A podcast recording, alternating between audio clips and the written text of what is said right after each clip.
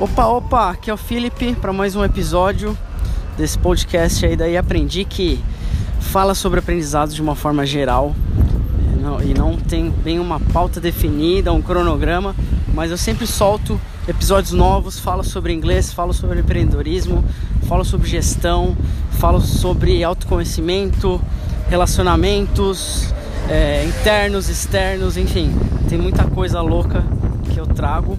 E hoje eu quero falar sobre o aprendizado e, e quero dizer para você que se você está aprendendo inglês, se você está aprendendo a programar, se você está aprendendo é, a desenhar, aprendendo um esporte ou algum outro idioma, não interessa qual seja o aprendizado, o problema é todo seu e de mais ninguém. Eu sei que é pesado falar isso e já coloco já no começo é, isso propositalmente porque tem, tem vários aspectos aí né, a ser levados em conta. Mas quando a gente pensa em aprender um idioma ou aprender uma habilidade, qualquer que seja, se comunicar melhor, aprender a mexer no computador, enfim, eu não sei o que, que você está querendo aprender, mas eu quero dizer que a responsabilidade do aprendizado é sua. Eu sei que tem muita gente que vai dizer que não e tal, mas é sua, né? No fim do dia, se você não aprendeu, a responsabilidade é sua. Vou abrir um parênteses. Isso não quer dizer que você vai aceitar qualquer coisa, que você vai aceitar um ensino ruim, uma escola ruim ou uma metodologia ruim. Sendo que esse ruim aí é bem subjetivo, né? É, enfim.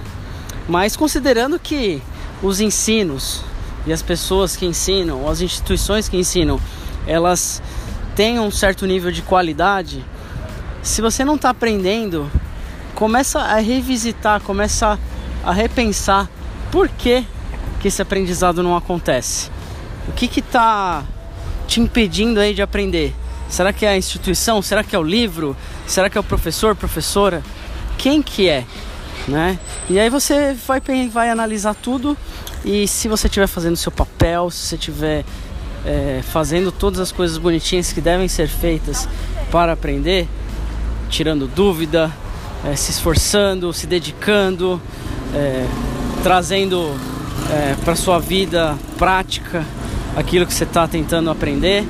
Se você estiver fazendo tudo isso e mesmo assim você não está aprendendo, é, aí sim eu acho que vale a pena você considerar. É, vale a pena você considerar mudar o formato, mudar o método, mudar a instituição.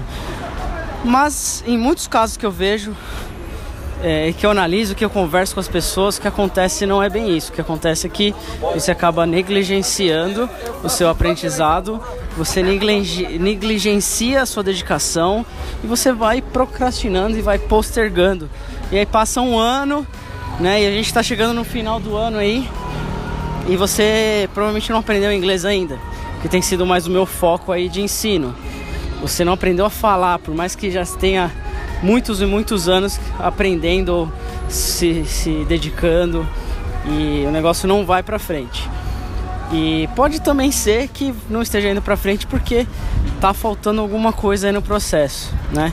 E sobre o inglês especificamente, e eu acabo trazendo ele mais à, à tona porque é o que eu acabo vivendo mais. Talvez no caso aí do speaking, que é o maior problema que eu vejo hoje. De 10 alunos que eu tenho, 10 alunos têm problema com speaking. E o que eu vejo é que os alunos não estudam speaking, não treinam speaking, né? E acaba não sendo muito foco das escolas e dos professores fazer um, um trabalho, um desenvolvimento do speaking. Por quê? Porque não dá foco. E é exatamente isso que eu faço. Eu dou foco no speaking. E aí eu meio que é, propositalmente, né? Eu deixo um pouco de lado o listening, reading e o writing. Né, uso eles como base, como suporte, acabo desenvolvendo, mas não é o foco. O foco é o speaking. E para você desenvolver o speaking não tem jeito, você tem que falar. E não adianta falar com o professor ou com a professora que você tem aula. Você tem que falar no dia a dia, você tem que colocar em prática em situações reais. Porque além de treinar o speaking, você tem que trabalhar também a, a sua inteligência emocional em relação a, a falar o inglês, né? Então, falar exige aí uma, um controle emocional grande.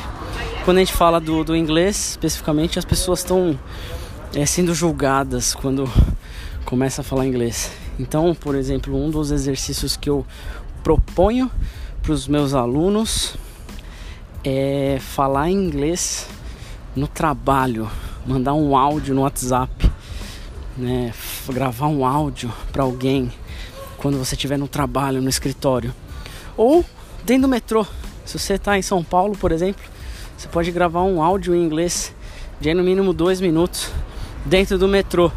E eu tenho certeza que isso vai ser bem interessante. E aí você vai ver e você vai entender o que, que eu estou falando. E não só isso, né, mas várias outras situações que eu faço as pessoas né, se exporem de uma forma controlada, sem a pessoa passar vergonha ou causar um dano muito grande. É algo que é, é planejado, pensado exatamente para de acordo com, com o perfil da pessoa, de acordo com, com as ambições, né, o que dá para fazer. Tem coisas que é, tem pessoas que não conseguem e não querem, enfim, por N motivos. E aí a gente adapta né, o cenário, adapta o exercício, adapta a atividade.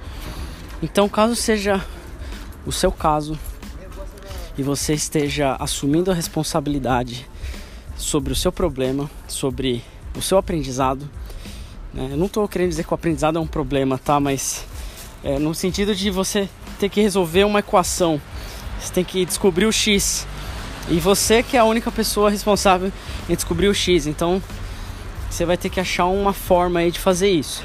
Então se você trava para falar inglês, né, se você já estudou muitos anos e está querendo aí é, colocar para fora, no final de novembro desse ano eu vou trazer aí é, um curso para você se desenvolver, para você colocar em prática, para você ter um suporte e você poder aí terminar o ano um pouquinho melhor no inglês do que você começou e depois se desenvolver mais ainda para 2020.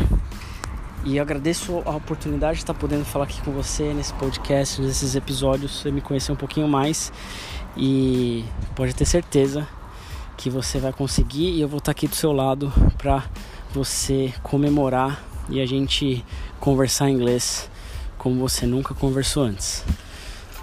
Te vejo mais nos próximos episódios, no TNT, no Instagram, YouTube. E a gente vai conversando. Qualquer dúvida, só entrar em contato. Forte abraço, um bom feriado, bom fim de semana e see you. Cheers!